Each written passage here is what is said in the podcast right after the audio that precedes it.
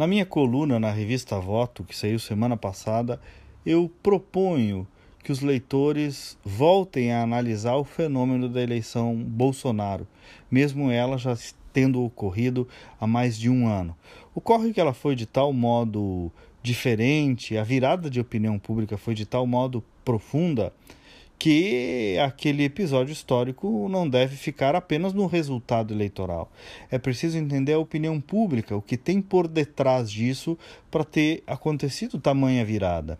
Bem, e o que eu digo ali é que erra, continua errando, quem acreditou que Bolsonaro é apenas, apenas um fenômeno do antipetismo.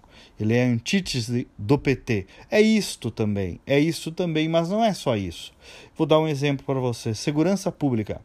O Brasil tinha os piores índices de criminalidade e não tinha um partido, um político que tivesse um discurso consistente de combate ao crime. As famílias com medo e os partidos achando que aquilo mais ou menos fazia parte do cenário, naturalizando o crime. Pois bem, veio Bolsonaro e disse o quê? Bandido é bandido, mocinho é mocinho, eu tô do lado da polícia, vamos para cima deles.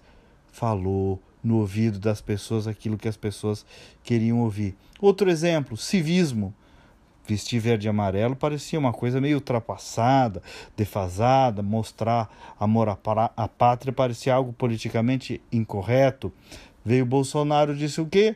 Brasil não é vermelho, Brasil é verde e amarelo, toda a campanha verde e amarelo, conexão, orgulho, honra à pátria. Não estou fazendo juízo de valor sequer, poderia fazer, mas estou dizendo que tem mais por detrás disso por detrás dessa vitória do que apenas antipetismo.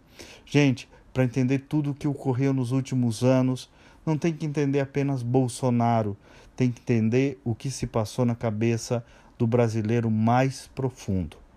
Bom dia, família Band News. Bom dia, Diego. Bom dia a todos.